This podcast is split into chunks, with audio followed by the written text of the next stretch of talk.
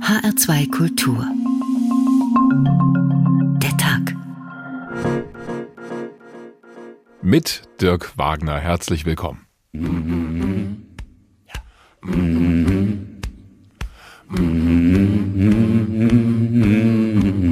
Fast 150 Euro. So viel müssen Anleger zu Beginn des Jahres 2020 für eine Aktie von Wirecard hinlegen. Im Sommer 2020 bricht das Kartenhaus in sich zusammen. Der Finanzdienstleister Wirecard kommt nicht aus den Schlagzeilen. Das Unternehmen musste heute die Veröffentlichung seiner Jahresbilanz erneut verschieben. Luftbuchung. Jahrelang ist das keinem aufgefallen. Warum nicht? Wirecard hat seine komplette Energie darauf verwendet, ein möglichst breites Netzwerk an Entscheidungsträgern zu bekommen. Sie wollten eine große Illusionsfabrik und dafür haben sie eine Armee an Lobbyisten, an Politrentnern eingespannt. Ich finde es geradezu erschreckend, mit welchem Erfolg die Lobbyarbeit von Herrn zu Guttenberg für Wirecard hier dann sich niedergeschlagen hat dass es passieren kann, dass man zu einem Zeitpunkt, wo man von solchen äh, Unregelmäßigkeiten keine Kenntnis hat, man sie für ein Unternehmen auch einsetzt. Äh, das halte ich auch für gegeben. Kann es eventuell sein, dass man es in Berlin einfach zu geil fand, dass wir mit Wirecard wenigstens noch einen Global Player im Finanzbusiness hatten? Ach, da sind wir mal eben um die zwei Milliarden Euro aus der Bilanz gerutscht. Ich weiß auch nicht, wo die sein könnten. Hat uns möglicherweise jemand betrogen? So oder so ähnlich fing das an, was wir heute als den Wirecard-Skandal kennen. Eben noch stand das Unternehmen da als Stern am Aktienhimmel und auf einmal steht es für einen der größten Betrugsfälle in der Geschichte der Wirtschaft hierzulande. 1,9 Milliarden Euro auf einmal weg. Vielleicht waren sie nie vorhanden gewesen. Das mussten wir erstmal irgendwie verarbeiten im Sommer des vergangenen Jahres, als das Ganze öffentlich wurde. Es gab aber schon lange vorher Hinweise, dass da irgendetwas möglicherweise total schief läuft. Kaum war die Nachricht dann in der Welt, rutschte der Kurs des Börsenlieblings rasant in die Tiefe. Viele Anleger haben ein Vermögen verloren und der Chef Markus Braun verlor erstmal seine Freiheit. Er wurde festgenommen. Dieser Skandal wird von einem Untersuchungsausschuss aufgearbeitet, der auch in dieser Woche Woche wieder tagt in Berlin. Das Versagen von Politik und Aufsichtsbehörden ist dabei aber nur ein Aspekt. Wirecard offenbart auch, wie gerne wir alle nicht nur in der Wirtschaft an Heldengeschichten glauben, dabei viele Warnungen in den Wind schlagen und am Ende uns wundern, wie es nur dazu kommen konnte. Der Fall Wirecard oder warum wir an Märchen glauben wollen. Darum geht es bei uns heute und wir werden sehen, um solche Dinge rechtzeitig zu erkennen, müssen wir als Menschen möglicherweise gegen unsere eigenen Instinkte anarbeiten.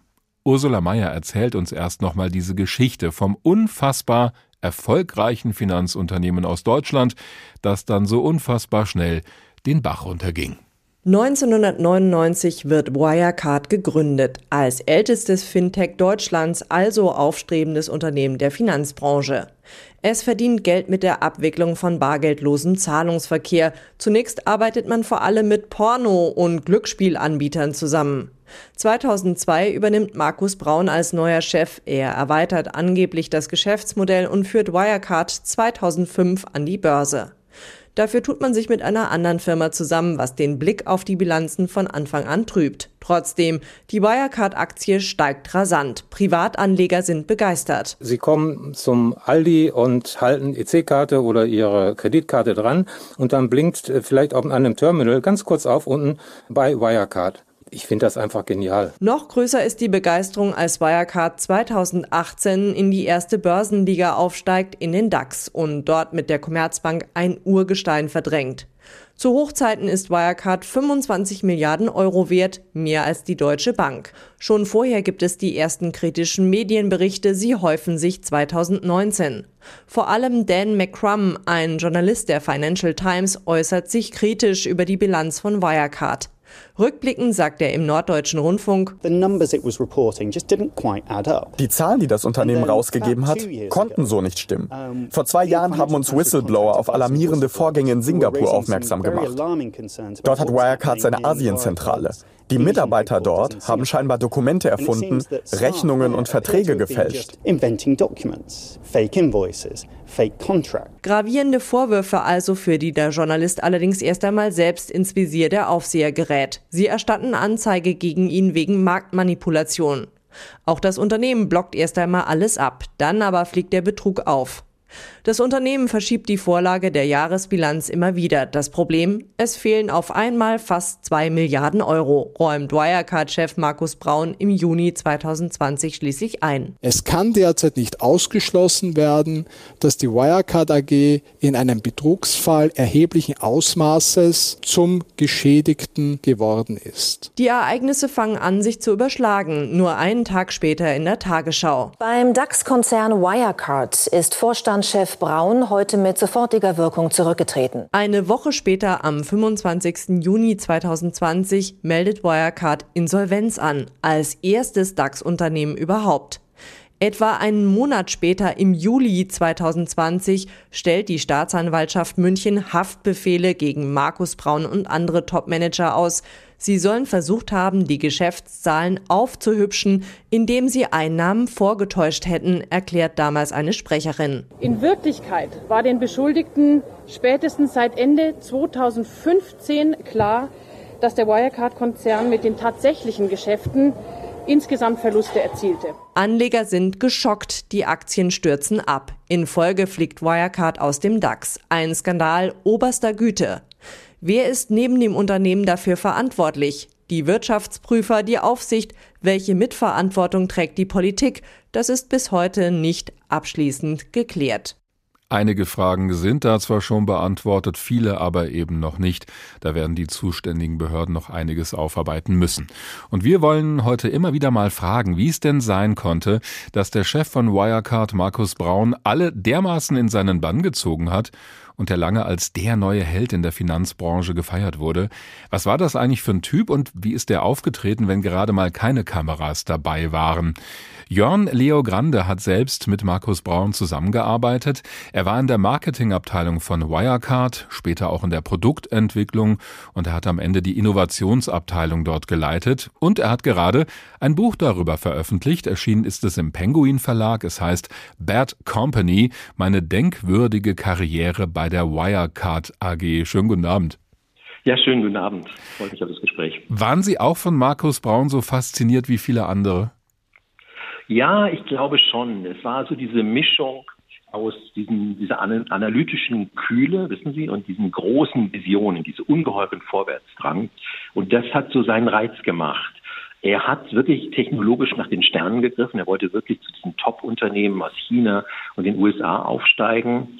Und diese Story war wirklich groß. Und die Art und Weise, dass er das so unemotional äh, kommuniziert hat, wissen Sie, der ist gar nicht so auf den Busch geklopft oder das immer nur betont, sondern einfach ganz cool gespielt hat. Das hat ihn, glaube ich, ausgemacht. Ja, aber eher so ein Trockenbrötchen, würde man, glaube ich, sagen. ja, er war, also, ja, Trockenbrötchen ist wirklich gut. Er war jetzt nicht äh, empathisch oder nicht mitreißend oder kollegial, sondern ich würde ihn eher als autistisch in sich gekehrt und vielleicht auch so ein bisschen menschenscheu beschreiben. Mhm. Also ich erinnere mich oft an so Weihnachtsfeiern oder Sommerfeste, wo Markus gleich in so einem Kreis seiner engsten Mitarbeiter gestanden ist, die ihn gleich abgeschirmt haben. Da war so eine Distanz. Man hätte ihn auch nicht angesprochen als normaler Mitarbeiter. Würden Sie sagen, das war so eine Art Heldenverehrung? Also für so einen Held, da würde man so eine gemeinsame, ich weiß nicht, unter Held verstehe ich was anderes, aber es war eine Bewunderung im Unternehmen da. Mhm. Ich meine, er hat das Unternehmen letztendlich ja, aus dem Nichts sozusagen von einem Startup geführt zu einem DAX-Konzern. Und diese Story, die ist einfach immens groß gewesen. Sie beschreiben auch sehr schön die Atmosphäre in dieser Firma, gerade auch zu Beginn. Da ist zum Beispiel ein Banker, der hängt in seinem Büro einen riesen Flachbildschirm auf und spielt irgendwelche Ego-Shooter. Und zwar so laut, dass das alle auf dem Flur hören. Und später fliegt er dann mit seinem 450 PS Audi nach Hause. Also das scheint erstmal alle Klischees über diese Branche zu bestätigen, die es gibt. Ja, ich glaube schon, dass gerade in dieser Start-up-Phase, und ich glaube, da ist die Wirecard auch nicht alleine, dann immer noch so ein paar ja, Typen mit so besonderen Charakteristikern auftauchen. Ja, ähm, klar, da wurde viel gearbeitet und klar gab es dann auch Typen, die ja äh, Call of Duty gespielt haben oder sich dann ein Auto geleistet haben. Aber im Grunde müssen Sie immer sehen, der Druck dieser Wirecard-Mitarbeiter war immer hoch. Sie mussten ja immer diese Story sozusagen äh, liefern. Mhm. Sie mussten immer die Zahlen liefern. Sie mussten diese Produkte liefern. Und natürlich hat sich das irgendwann mal entladen in solchen Aktionen, dass man halt mit Vollgas auf der Autobahn gefahren ist. Naja, für mich spricht da auch so ein bisschen die Haltung raus, uns kann keiner was, wir sind die Besten und wir sind immer erfolgreich. Ja, das kann man, das, das würde ich nicht unterschreiben mhm. ähm, per se, weil am Anfang war Wirecard eher ein Underdog. Wissen Sie, da am Anfang kannte die Firma gar nicht, gar niemand. Und ich weiß noch, wie ich immer wieder erklären musste, was ist denn das überhaupt für eine Firma? Das hat sich erst mit dem Eintritt in den DAX wirklich geändert. Ja, mhm. da war es wirklich da, da wusste es plötzlich jeder und jeder wollte ich erinnere mich, dass meine Nachbarn auf mich zugekommen sind und gesagt haben, du bist bei der Wirecard. Ja, davor hat es ganz wenige Leute interessiert. Ja. Ja, ich glaube, das hat auch viel mit der öffentlichen Wahrnehmung zu tun, denn nach außen war das Unternehmen lange nicht bekannt und dann auf einmal gehört es zu den Global Playern und auch da ist eine interessante Szene. Wir merken nämlich dann später, wie die Einschläge immer näher kommen. Zum Beispiel als Wirecard versucht, so ein Riesengeschäft mit Facebook einzufädeln. Und dann ist dieser Termin irgendwie nach fünf Minuten vorbei, weil Facebook gar kein Interesse an diesem angeblich ach so tollen Unternehmen von Markus Braun hat. Also spätestens da hätte doch klar sein müssen, unser Geschäftsmodell funktioniert irgendwie nicht so toll, wie wir uns das denken. Ja, das, ich glaube, das muss man differenziert sehen. Letztendlich hat, und das war ähm, der CEO der Firma, der mittlerweile verschwundene Jan Maschalek, hat sich in den Kopf gesetzt, sozusagen ähm, ein Produkt für Facebook zu bauen. Und äh, das hat er sich nicht nur in den Kopf gesetzt, sondern er hat mich damit vier Jahre gequält. Ähm, für das Unternehmen wirklich ein relevantes Produkt zu bauen. Es gab dann diese Vorstellung dieses Produkts, die hat in der Tat nur fünf Minuten gedauert. Hm. Aber das ist das, was, was äh, Wirecard im Grunde ausgemacht hat, dass man immer größer gedacht hat. Ja, wir haben für die Deutsche Telekom gearbeitet. Was kann jetzt als nächstes kommen? Es kann eigentlich nur Apple, Facebook, diese globalen Marken kommen. Hm. Irgendwie auch konsequent. Aber wenn rundherum schon Wirtschaftsjournalisten, äh, naja, zumindest einige schreiben, dass da irgendwas schiefläuft, wenn es seit 2008 im Internet hm. Blogs gibt, die in Frage stellen, ob das wirklich so sein kann, was Wirecard da als Erfolgsgeschichte verkauft, haben die, haben Sie wirklich da immer dran noch dran geglaubt? Das kann ich mir so gar nicht vorstellen. Naja, wissen Sie, als Wirecard-Mitarbeiter war man Kummer gewohnt. Ja, das mhm. muss man sagen. Sie haben das angesprochen, 2008.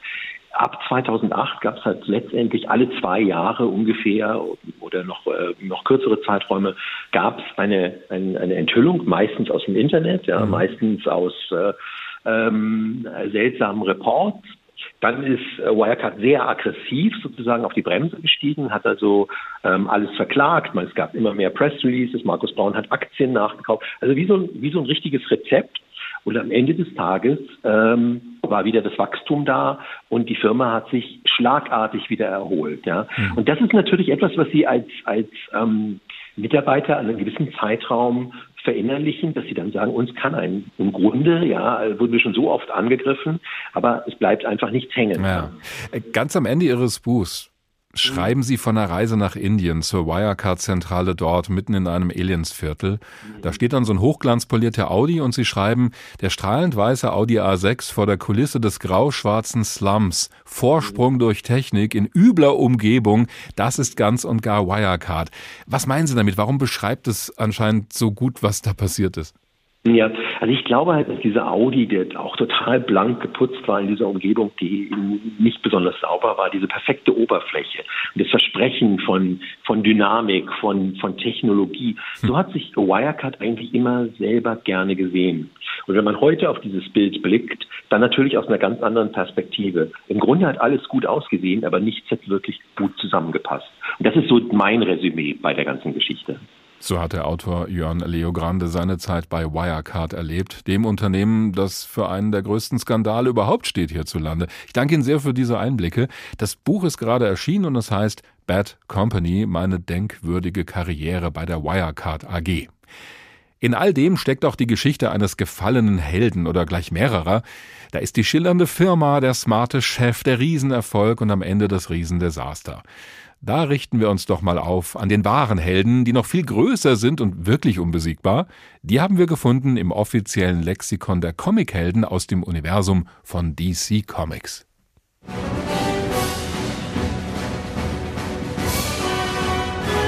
Batman, der dunkle Ritter. Batman ist der Beschützer von Gotham City und ein Gründungsmitglied der Justice League. Nachdem das Verbrechen sein Leben zerstört hat, sorgt Bruce Wayne in Gestalt von Batman für Schrecken unter allen Kriminellen. Er ist ein Meisterdetektiv, ein unbezwingbarer Nahkämpfer und nutzt modernste Technologie für die Verbrecherjagd. Wichtige Daten? Echter Name Bruce Wayne. Beruf Geschäftsmann, Verbrecherjäger. Größe 1,88. Gewicht 95 Kilo. Basis Gotham City. Freunde Justice League, die Bat-Familie. Feinde Joker, Raza Ghul, Bane. Kräfte Batman hat keine Superkräfte, besiegt seine Gegner jedoch mit jeder Menge Hightech-Geräten und nicht tödlichen Waffen. Die finanziellen Mittel von Wayne Enterprises sorgen dafür, dass seine Ausrüstung immer auf dem technisch neuesten Stand ist. Schön, wenn es immer so klar ist, wer Freund ist und wer Feind. Der Fall Wirecard oder warum wir an Märchen glauben wollen, so haben wir die Ausgabe heute genannt.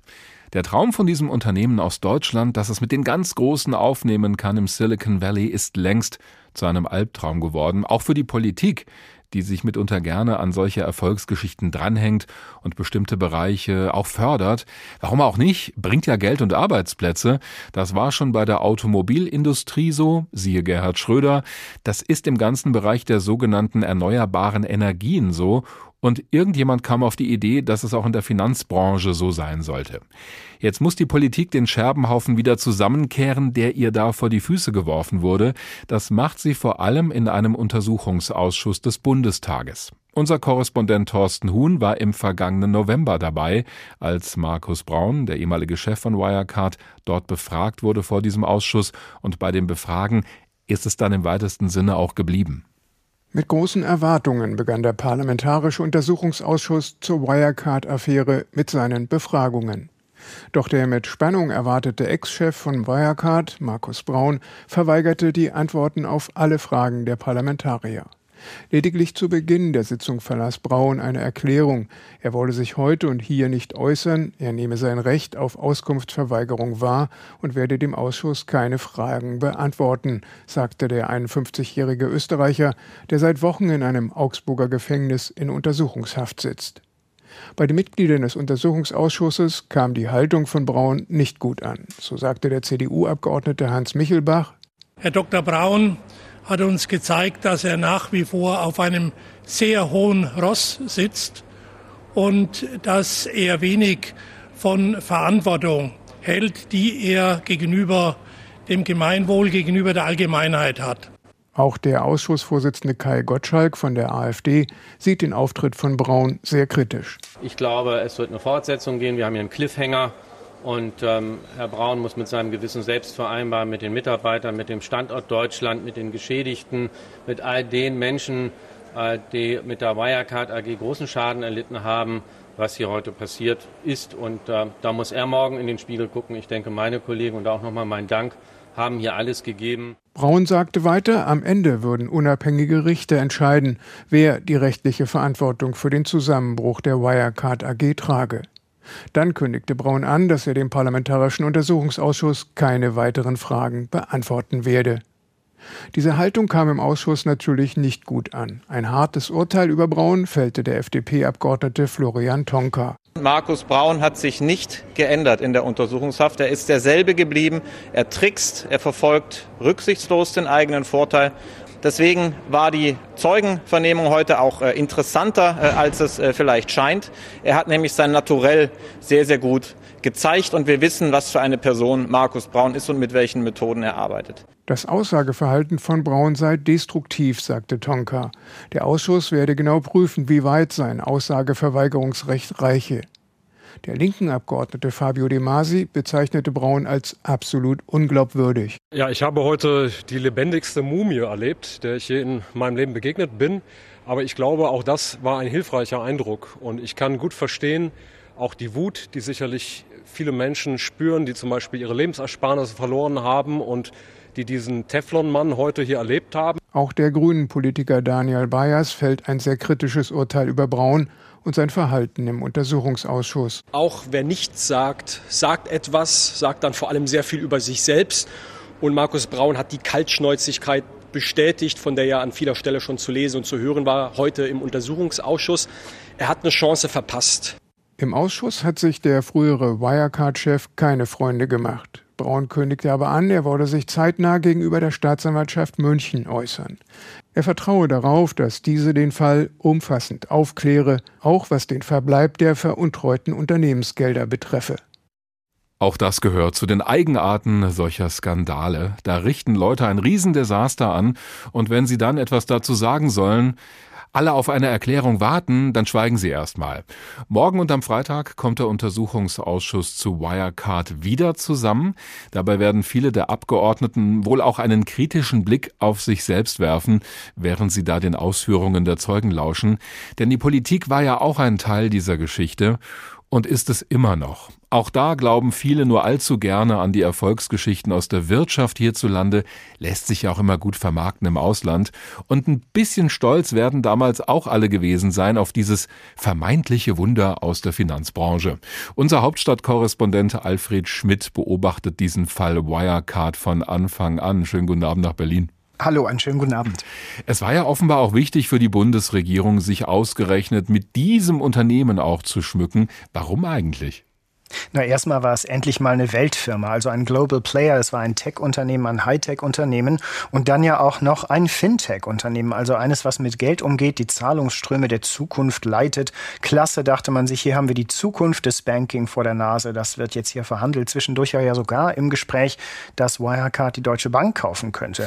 Also das wäre ein völlig neues Banking gewesen, weil man die Deutsche ja kennt, auch als ein Unternehmen, das auch Firmen im Ausland begleitet, das eine ganz andere Tradition hat. Es wäre also ein Kultur Kulturwechsel gewesen. Aber ich denke mal, dass viele in der Politik auch diesen Managern gelauscht haben, die ganz oft disruptiv und marktumwälzend gesagt haben, ja, und wer sich dafür begeistern kann, dann ist das sicherlich ein Grund dafür gewesen.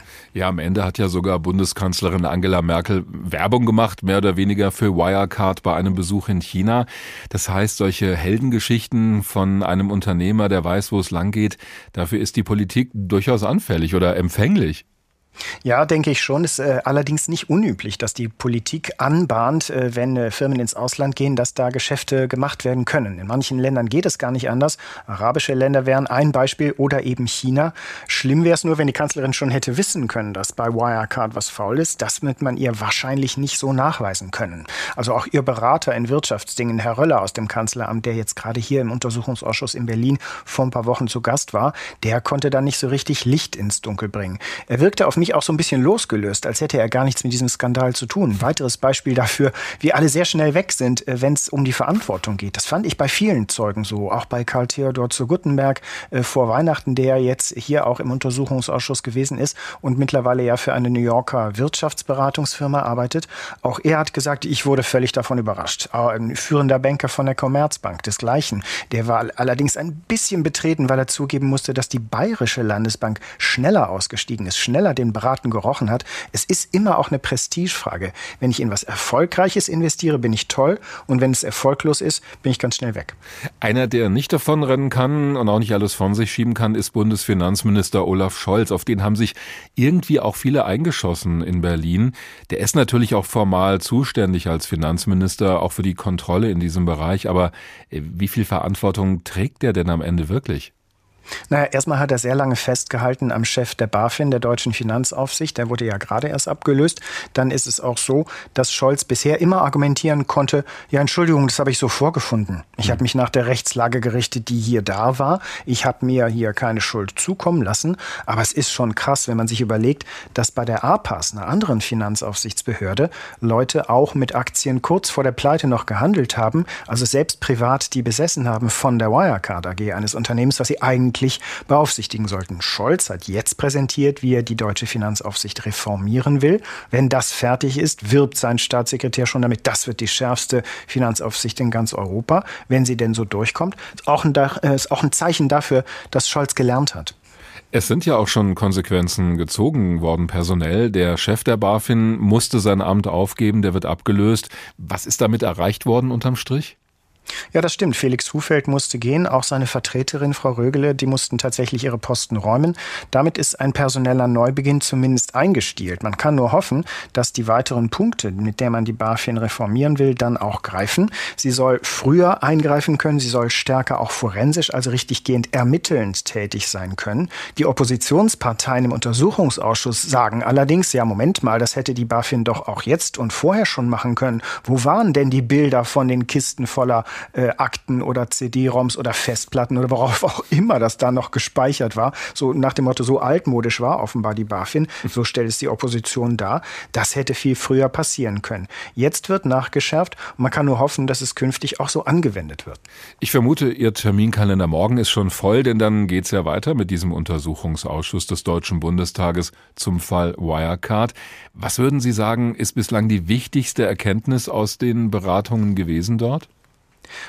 Also einmal gibt es eine krasse Kluft zwischen denen, die beamtenmäßig mit der Wirecard AG zu tun hatten und solchen, die unternehmerisch mit ihr gearbeitet haben. Also alle, die aus der Finanz- und Wirtschaftswelt im Zeugenstand sitzen, die wirken alle sehr souverän, total selbstbewusst. Hm, ich habe mir nichts zu Schulden kommen lassen, ich habe hier korrekt gehandelt, meine Mitarbeitenden haben das so und so und so gemacht.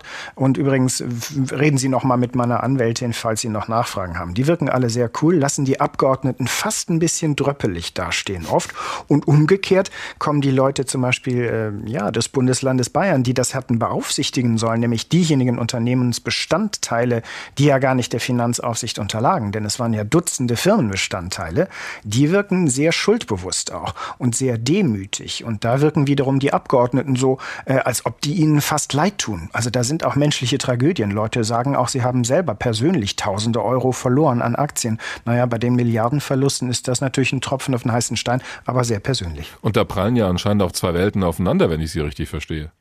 Ja, auf jeden Fall. Das ist äh, fast spürbar. Häufig ist es so, dass man sich wünschen würde, die Abgeordneten könnten mit etwas mehr Chutzpe reagieren, mit etwas mehr äh, Biss, wenn da Leute sitzen, die einfach nur sagen, tja, Milliardenpleite, Entschuldigung, ist nicht meine Problematik oder ist, ist, ich habe hab mich jetzt da nicht schuldhaft verhalten, dass sie trotzdem darauf hinweisen können, dass es ja auch sowas gibt wie äh, ja, gesellschaftliche Verantwortung vielleicht einfach, dass ein, ein Unternehmen in der Größe bitte mal nicht vor die Wand fahren soll, denn das ist ja keine reine Börsenangelegenheit Vergangenheit weit weg in irgendwelchen Depots, sondern das ist ja ein Unternehmen im DAX gewesen. Da sind ja ganz viele Finanzprodukte mit drin, mit verstrickt. Äh, Im Grunde jedermanns und jeder Fraus Lebensversicherung auch ein Stück weit drin gewesen. Also dieses Bewusstsein, dass man gemeinschaftlich was Wertvolles hat, mit dem man auch nicht kriminell rummachen soll, die ist manchmal vollkommen abwesend. Das bestürzt einen richtig.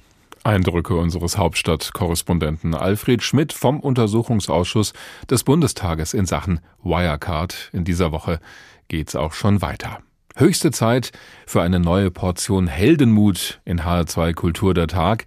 Weg von dem gefallenen Markus Braun hin zu einer echten Heldin aus den DC Comics. Wonder Woman, kriegerische Prinzessin. Diana ist die Prinzessin der Amazonen von Themyscira, einer Inselnation komplett weiblicher Bewohner. Sie reist in die Menschenwelt, um mit ihren gottgegebenen Kräften die ganze Welt zu verbessern. Als Wonder Woman wird sie Gründungsmitglied der Justice League und verstärkt mit ihrer Kampfkraft, ihrem Mitgefühl und ihrem Mut das Team.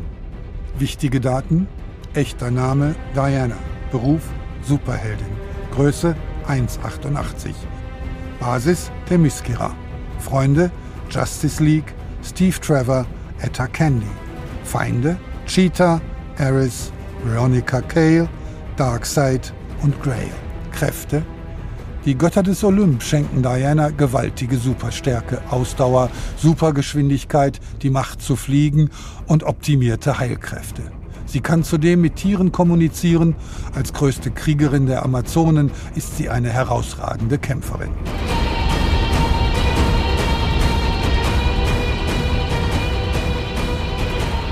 So kommen Heldinnen und Helden im Comic daher. Im echten Leben stolpern sie dann auch mal über ihre eigene Geschäftsidee, wie bei der sagenumwobenen Geschichte von Wirecard. Das Dumme ist dann nur, dass in diesem Fall abertausende Kleinanleger mitgestolpert sind. Dabei sagt sich dieses Wort Kleinanleger einfach so dahin. In einer Welt, in der Millionen und Milliarden Euro nur Peanuts sind, mögen das kleine Beträge sein. Für ganz normale Menschen ist es ein Vermögen, das sie dann verloren haben, weil sie auf Wirecard vertraut hatten. Das war ja nicht irgendeine Klitsche an irgendeiner dunklen Börse der Welt, sondern ein Unternehmen im deutschen Aktienindex. Unsere Wirtschaftsreporterin Ursula Mayer hat mit einem dieser Kleinanleger gesprochen, die dann auf einmal große Probleme bekommen haben. Ich habe mit Wirecard sehr viel Geld verloren. Ich hatte Aktien gehalten, auch bis zum Schluss und habe dann dementsprechend ungläubig das Ganze verfolgt und habe eigentlich einen Komplettverlust erlitten und mein gesamtes Investment oder das gesamte eingesetzte Kapital ist, ist weg. Das erzählte vor über einem halben Jahr ein Kleinanleger aus Bad Homburg. Georg, um die 40 Jahre alt, mehr Informationen will er über sich im Radio nicht preisgeben. Er war geschockt, als Wirecard im Sommer 2020 plötzlich pleite war. Handelte es sich dabei doch um ein Unternehmen aus der ersten Börsenliga. Dort hatte es Luftbuchungen in Höhe von fast zwei Milliarden Euro gegeben. Im Zuge des Bilanzskandals stürzten die Wirecard-Aktien von Georg ab. Über 100.000 Euro waren die Papiere einmal wert, dann auf einmal nichts mehr. Ich bin am Boden zerstört, um ehrlich zu sein, wütend, enttäuscht, natürlich auch schamvoll weil man sich auch selbst Vorwürfe gegebenenfalls macht. Das ist ein Karussell von Emotionen, aber ähm, auch vielleicht, man ist auch irgendwie äh, ähnlich einer Trauer, also es ist auch Verzweiflung mit dabei. Es ist schon schwierig. Fast die gesamten Ersparnisse waren weg. Das Geld für die Altersvorsorge, für die Familie. Dabei hatte Georg nicht in irgendeinen Pennystock investiert, sondern in einen DAX-Konzern, einen Zahlungsdienstleister, dessen Geschäftsmodell klang vielversprechend. Es gab einen regelrechten Hype. Der Kleinanleger hatte sich regelmäßig gründlich über Wirecard informiert. Im Nachhinein fühlt er sich nicht nur von dem Unternehmen hinters Licht geführt, sondern auch von deren Wirtschaftsprüfern und von der Finanzaufsicht BaFin. Ich bin auch davon ausgegangen, dass die BaFin auch äh, Wirecard überwacht. Da wird ja jetzt äh, von den Seiten der BaFin mitgeteilt, dass Wirecard kein Finanzunternehmen gewesen sei, deswegen auch nicht von der BaFin überwacht worden sei. Das ist eben für den Außenstehenden ja, oder den Laien nicht ganz nachvollziehbar. Im Gegenteil Gegenteil hatte die BaFin sogar die Journalisten angezeigt, die den Wirecard-Skandal aufgedeckt hatten. Damit hätten die Aufseher ein völlig falsches Signal gesendet, findet der Kleinanleger aus Bad Homburg. Dass der oberste Finanzaufseher Felix Hufeld mittlerweile zurückgetreten ist, ist für ihn ein schwacher Trost. Trotz seiner hohen Verluste am Aktienmarkt wird Georg das, was ihm bleibt, wieder in Aktien investieren. Er fühlt sich durch die Umstände dazu gezwungen. Auf der Bank bekomme ich nichts. Was, was kann ich dann machen? Ich kann mein Geld, also das ich jetzt ohnehin nicht mehr habe, hätte ich noch in Immobilien investieren können, was ich persönlich nicht so moralisch finde. Aber das muss, muss jeder selbst entscheiden. Aber ähm, das, das Geld, das ich noch habe oder das ich vielleicht zurückbekomme, werde ich wahrscheinlich auch wieder in Aktien investieren aber dann tatsächlich muss ich zweimal hinschauen. Heute würde Georg den Wirecard-Skandal am liebsten vergessen. Er ist zwar mit verschiedenen Aktionärschützern in Kontakt, hat aber bisher von seinen über 100.000 Euro keinen einzigen Cent zurückbekommen. Er bezeichnet sich als desillusioniert. Keiner würde für das Wirecard-Desaster die Verantwortung übernehmen, auch nicht die zuständigen Politiker. In seinen Augen der Super-GAU für ein Land, das den Leuten Aktien als Geldanlage näher bringen will. Soweit der Bericht von Ursula Mayer. Jetzt könnte man sagen, na gut, nachher sind wir immer schlauer. Aber das ist ein Spruch, der in so einer Situation fast nie weiterhilft, zumal es ja doch ein bisschen komplizierter war und die Leute offenbar auf eine Heldengeschichte reingefallen sind. Stefan Wolf ist Korrespondent in unserem ARD Börsenstudio in Frankfurt. Schönen guten Abend. Guten Abend. Was war das Besondere aus Börsensicht an diesem Märchen der Wirecard? Und Wirecard war ein Unternehmen, das war im Ausland äußerst erfolgreich, ein deutscher Exportschlager, eine deutsche Erfolgsgeschichte, die endlich mal nichts mit Autos oder Maschinen zu tun hatte, sondern mit Know-how, mit äh, neuer Technologie. Und das hat viele nicht nur an der Börse fasziniert, auch dass dieses Zahlen im Internet ja immer populärer wurde. Das hat natürlich die Fantasie dann letztendlich auch beflügelt. Also es war was völlig Neues auf dem Markt und das ist auch noch durchgestartet wie eine Rakete. Das konnte nur beeindrucken. Wenn wir uns die Artikel von damals anschauen, dann scheint fast die gesamte deutsche Wirtschaftspresse gleichgeschaltet gewesen zu sein, was sie natürlich nicht war, aber irgendwie wollte niemand daran, außer der Wirtschaftswoche, die hat dann mal eine betont kritische Titelgeschichte über Markus Braun gemacht und da brach dann ein Sturm der Empörung über diese Redaktion äh, hinein. Wie kam das, dass alle irgendwie in diese eine Richtung es nur sehen wollten? Ja, man lässt sich doch nicht so gern seine schöne Begeisterung kaputt machen. Das ist einfach so, dass natürlich äh, diese Erfolgsgeschichte, die Braun ja offenkundig geschrieben hatte, zumindest dem Anschein nach, äh, dass die einfach alles überstrahlt hat erst einmal und dass dann erste kritische Töne auch gar nicht so gern gehört wurden weil ja die Leute auch dann mit äh, Wirecard und mit Wirecard-Aktien im Geschäft waren. Und das heißt, negative Beiklänge, die wären dann schlecht fürs Geschäft oder die Kursentwicklung. Und deshalb hat man die beiseite gedrückt und wie bei der BaFin auch, wir haben es ja eben gehört äh, von der Kollegin, lieber die Überbringer der schlechten Nachrichten, in dem Fall dann die Journalisten der Financial Times geköpft, als der Sache mal nachzugehen. Aber das finde ich interessant, da geht es ja immer auch um Psychologie an der Börse, da werden Erwartungen gehandelt. Wenn es aber doch ums eigene Geld geht, dann müssten die Anleger doch eigentlich jedem noch so kleinen Zweifel nachgehen, auch wenn es bei so einem Unternehmen ist müssen die sich ja völlig verrückt machen. Ne? Die Psyche, die funktioniert ein bisschen anders bei den Anlegern. Sie können das beobachten, wenn sie Menschen treffen, die in einen bestimmten Wert investiert haben, dann haben sie sich damit nicht nur Aktien des Unternehmens gekauft, sondern auch einen gewissen Grundoptimismus. Sie sagen, ja, das sieht gut aus und das wird mir viele Gewinne bringen. Und dieser Optimismus, der läuft dann so lange, solange es gut geht und darüber hinaus. Wenn dann die ersten Verluste eintreten, dann sagt man immer noch, ja, das ist ein kurzfristiger Verlust. Das fängt sich auch schon wieder. Interessanterweise ist es umgekehrt ganz genauso. Äh, die Anleger, die nicht dabei sind bei einem Unternehmen, die sind notorisch pessimistisch. Und wenn es dem Unternehmen gut geht und besser und besser, dann wird man die immer hören, dass sie sagen, ja, irgendwo ist der Haken und das wird irgendwann mal zurückkommen, einfach weil sie es sich wünschen, dass der Kurs zurückkommt, damit sie selber einsteigen können, um dann selber Optimisten zu werden. Wenn Sie sich zurückerinnern an diesen Tag, als dieses Märchen von Wirecard auf einmal eine ganz andere Wendung genommen hat, hat das die Börse damals durchgeschüttelt an diesem Tag? Wie war das? Das war ein absoluter Schock. Also ein Unternehmen Unternehmen, das äh, Luftnummern produziert. Das kennt man hier natürlich zur Genüge auch aus Zeiten des neuen Marktes ja. vor 20 Jahren.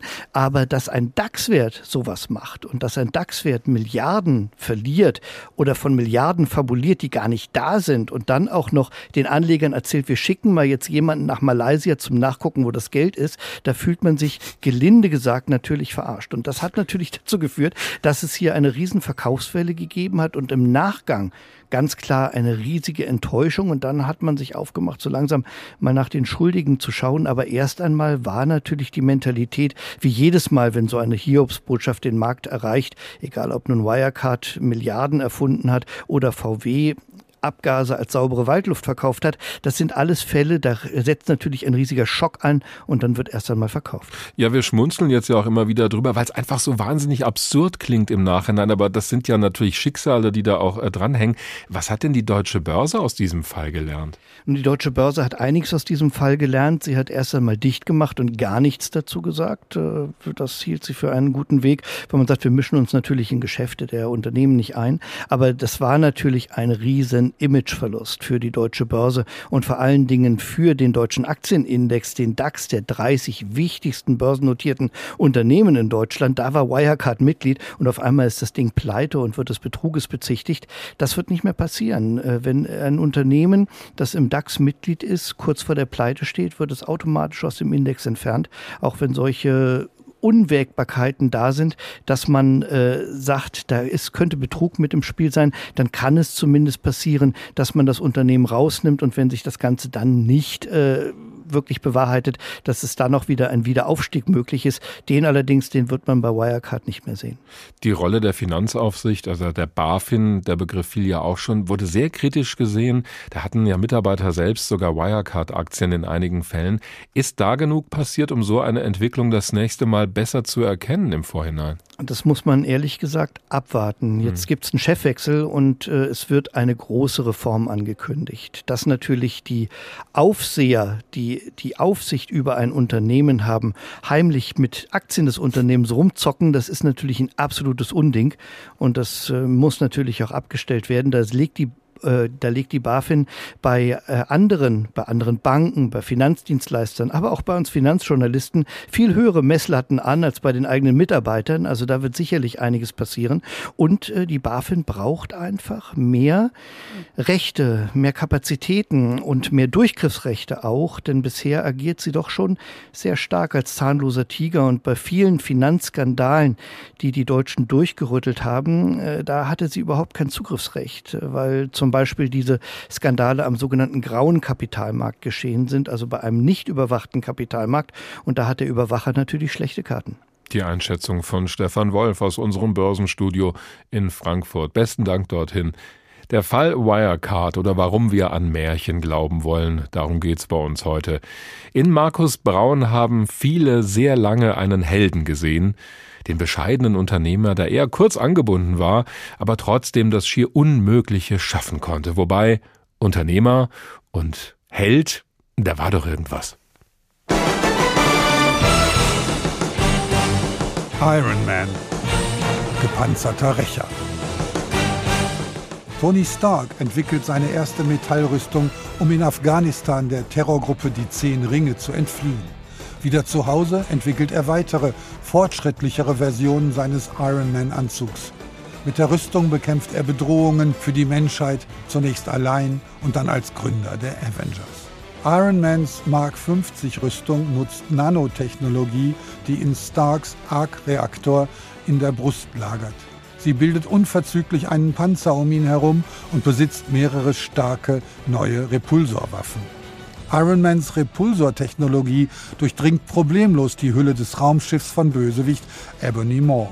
Er eilt seinen Verbündeten Peter Parker und Stephen Strange zur Hilfe. Daten und Fakten. Zugehörigkeit Stark Industries Avengers. Spezies Mensch. Verbessert. Hauptstärken genialer Forscher, reich kreativ, mit Rüstung, Flugkraft, Stärke, Ausdauer, Raketen und Repulsorstrahlen.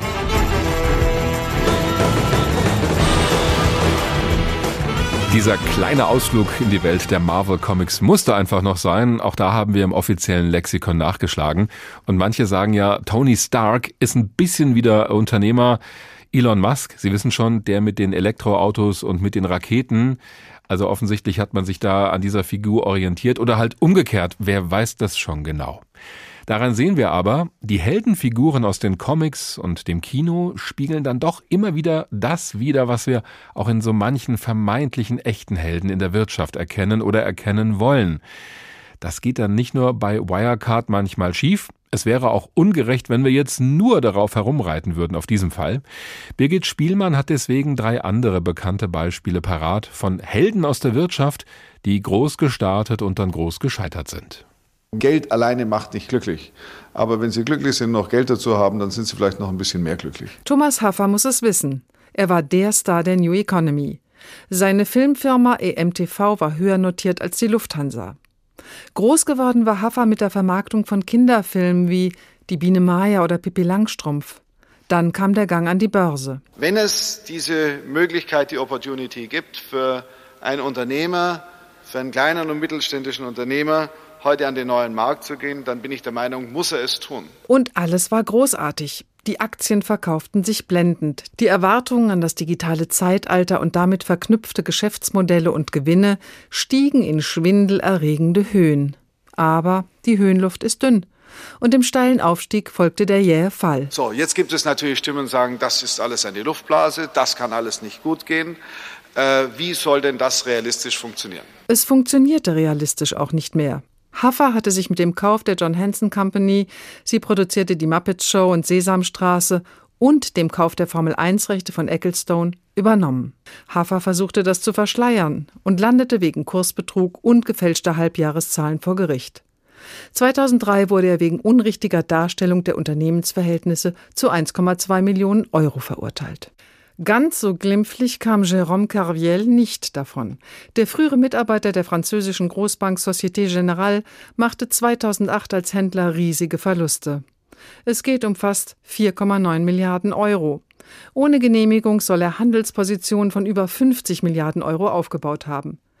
Während die schwer angeschlagene Bank eine Verwarnung kassiert und 4 Millionen Euro Strafe zu zahlen hat, muss Carviel ins Gefängnis und soll nach mehreren Gerichtsverhandlungen statt der ursprünglich vorgesehenen knapp 5 Milliarden Euro nur noch eine Million Euro an die Société Générale zahlen. Wir sind ja an sich normalerweise so furchtbar rationale Leute, auch im Finanzwesen. Und immer wieder möchte man die kleine Abkürzung nehmen oder den kleinen Wundereffekt, aus dem man mehr Ertrag rausholt als der Nachbar.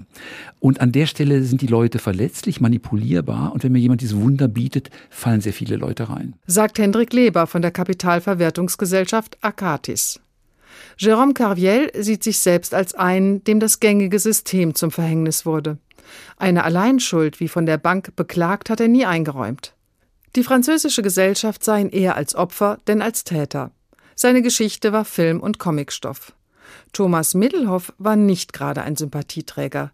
Der Superstar unter den deutschen Managern arbeitete und verdiente viel. Zeit ist Geld bedeutete für seine Tätigkeit als Vorstandsvorsitzender bei dem Medienkonzern Bertelsmann, dass es zu Höhenflügen nicht nur im übertragenen Sinn kam. Also bei Bertelsmann war es üblich, von der Hauptverwaltung flog man mit dem Hubschrauber nach Paderborn, das sind 40 Kilometer, um eben die Zeit zu optimieren des Vorstandsvorsitzenden. Mit seiner Arbeit für Karstadt Quelle, was unter Mittelhoff zum Arcandor-Konzern wurde, begann der Abstieg des Managers, der schließlich wegen Untreue und Steuerhinterziehung im Zusammenhang mit seiner Arbeit für diesen Konzern 2014 zu drei Jahren Haft verurteilt wurde. Diese Zeit verschaffte ihm immerhin die Einsicht, dass der Vorwurf der Arroganz gegen ihn wohl nicht ganz aus der Luft gegriffen war. Dieses sich immer weiter entfernen in dieser anderen geschäftsbezogenen Welt, das hat mich immer stärker verfremdet. Und das hat auch dazu geführt, dass Wertesysteme von mir verrutscht sind und äh, ja, dass ich wahrscheinlich ein flüchtiger, arroganter Mensch geworden bin. So sieht es der einstige Topmanager, einzige Gefängnisinsasse und heutige Buchautor Thomas Middelhoff rückblickend. Da klingt dann doch jemand ein wenig geläutert. Dieter Tormey ist Professor für Philosophie an der Universität St. Gallen und er hat auch ein Buch geschrieben mit dem schönen Titel Warum Demokratien Helden brauchen. Das ist erschienen im Ullstein Verlag. Schönen guten Abend, Herr Professor Tormey. Ja, guten Abend. Warum brauchen Demokratien denn Helden? Weil Helden sozusagen Frühaufsteher der Geschichte sind und manchmal in der Lage sind, äh, etwas zu spüren, etwas zum Thema zu machen, was äh, wir anderen vielleicht noch nicht so auf dem Radar haben, oder auch, weil sie äh, in bestimmten Situationen, in denen Not am Mann oder an der Frau ist, mehr wagen und sich mehr aussetzen als normale Menschen. Also äh, deshalb äh, rede ich auch über Helden in der Demokratie, nicht nur über Helden in der Wirtschaft, die sind mir eher suspekt, mhm. aber Helden in der Demokratie, da geht es dann, bei denen geht es dann weniger um das eigene Konto als um die Verteidigung bestimmter äh, Gemeingüter, um die Verteidigung einer äh, politischen Ordnung, die eine äh, der schönsten Erfindungen der Geschichte ist und die bekanntlich auch manchmal bedroht ist. Und dann äh, kommt es eben auf jeden Einzelnen an, nicht nur auf Institutionen, nicht nur auf Pflichterfüllung. Der Held ist ja per Definition die Ausnahme. Das ist die oder derjenige, der eine unkonventionelle Idee hat oder eine Meinung gegen alle Widerstände vertritt. Ist der Held am Ende also ein Außenseiter? Oft ist es so. Also wenn wir an äh, Bürgerrechtshelden der Bürgerrechtsbewegung denken, dann äh, sind die erstmal Anfeindungen ausgesetzt, wenn wir an die Feministinnen denken, die im 19. Jahrhundert ja reihenweise umgebracht worden sind, mhm. dann äh, merkt man, dass Heldinnen und Helden Außenseiter sind. Äh, Helden sind aber nicht immer sozusagen die guten Außenseiter, sie, äh, sondern sie sind manchmal auch die schlechten Konformisten. Also äh, wenn äh, ein äh, Luft irgendein Pilot dann dafür zum Held erklärt wird, dass er möglichst viele andere äh, vom Himmel schießt im Krieg, dann äh, ist es natürlich eine etwas außergewöhnliche Tat, wenn man so neutral sagen darf, mhm. die er da verbringt, aber es ist sicher kein Außenseiter. Steckt in der Heldenverehrung also auch immer ein bisschen die Falle, dass wir jemandem blind folgen und uns auch vielleicht von dem benutzen lassen für seine Zwecke? Ja, also äh, es gibt natürlich diese, dieses Problem, dass äh, man auf Helden projiziert, was man selber vielleicht nicht schafft und dass man dann Helden auch mit einer besonderen Macht ausstattet und dann äh, selber sich so klein fühlt und sich auch klein macht äh, und es ganz bequem findet, wenn andere sozusagen die Drecksarbeit für einen erledigen und hm. äh, entsprechend dann aber auch eine große Bewunderung und Unterwerfungsgeste vollziehen. Aber es gibt auch Helden, äh, die weniger demütigend wirken auf andere als ermutigend, nach dem Motto, naja, vielleicht steckt auch in mir selbst ein bisschen mehr drin, als ich mir ursprünglich zugetraut habe. Also es ist äh, ambivalent. Äh, das heißt, ein Held braucht manchmal durchaus auch eine Kontrollinstanz. Helden äh, brauchen nicht nur Kontrollinstanzen, die brauchen überhaupt erstmal sowas wie einen Echoraum. Mhm. Also Helden können ja nicht selber jetzt äh, vortreten und sagen, übrigens seit gestern bin ich Held. Das sondern, stimmt. Äh, sondern Helden werden eigentlich ernannt, Helden werden erkoren, ausgesucht und äh, zwar von uns. Und dieses äh, also von uns normalen Menschen. Und dieses Recht und diese, dieses Privileg, das sollten wir auch ernst nehmen. Wir haben heute ja viele Helden und vor allem auch gefallene Helden kennengelernt aus dem Bereich Wirtschaft. Ich würde ja sagen, wenn ich unterbrechen darf, dass viele von denen den Titel gar nicht wirklich verdienen, aber gut. Ja, das habe ich schon gemerkt, dass Sie das äh, kritisch sehen und vielleicht kommen wir da genau zu dem entscheidenden Punkt, denn gerade in diesem Bereich scheint es ja so verlockend zu sein, jemanden als Helden zu titulieren, weil man das anscheinend ja so genau bemessen kann. Da gibt es Kenngrößen, da gibt es Zahlen und Daten. Das scheint ja geradezu objektivierbar zu sein. Ja, also wenn man Helden mit äh, der Höhe ihres Bankkontos identifizieren könnte, dann wäre äh, etwas faul in unserem Staate. Hm. Denn äh, der Witz ist ja, dass Helden genau nicht über äh, finanzielle Leistungen äh, zu dieser besonderen Stellung kommen, sondern eher durch ideelle Leistungen. Aber man merkt natürlich, dass da so eine Sogwirkung Wirkung da ist, die man ernst nehmen muss. Und ich frage mich, äh, warum ist es eigentlich so, dass, wenn wir heute um uns schauen, oft äh, irgendwelche Wirtschaftsführer in diesen Heldenverdacht jedenfalls gebracht werden und mhm. dann so eine charismatische Ausstrahlung bekommen. Und ich glaube, dass äh, das natürlich falsch ist, weil äh, letzten Endes ist bei der Wirtschaft äh, immer unweigerlich diese Einmischung des Eigennutzens drin und äh, Helden äh, sollten eben nicht um ihren Eigennutz bekümmert sein, sondern um größere Dinge. Äh, aber gleichzeitig merkt man auch, dass da offensichtlich so eine Art äh, äh, Wüste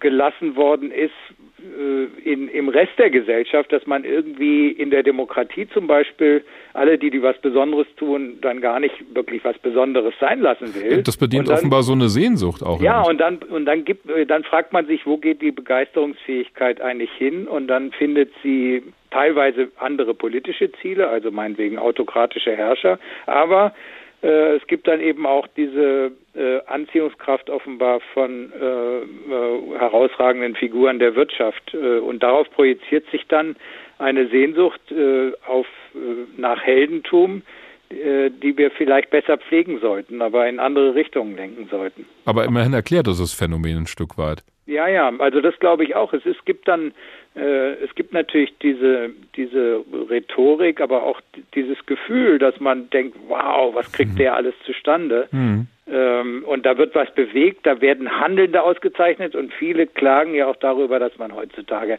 immer in Abhängigkeiten steckt, dass man in einem Netz verstrickt ist, dass mhm. man gar nichts mehr machen kann und dieses Gefühl, nichts mehr tun zu können, ist natürlich irgendwie deprimierend und dann sehnt man sich nach Leuten, die was ausrichten. Dieter Torme, Professor für Philosophie an der Universität St. Gallen. Haben Sie vielen Dank.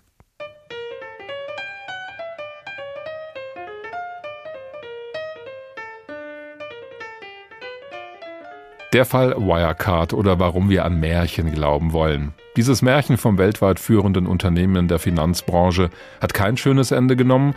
Der Traum von neuen Heldengeschichten aus Deutschland, vielleicht auch von sagenhaft erfolgreichen Unternehmen, lebt aber weiter, vielleicht das nächste Mal wieder mit etwas mehr Substanz. Das war der Tag. Uns gibt's immer auch als Podcast auf hr2.de oder in der ARD Audiothek. Mein Name ist Dirk Wagner.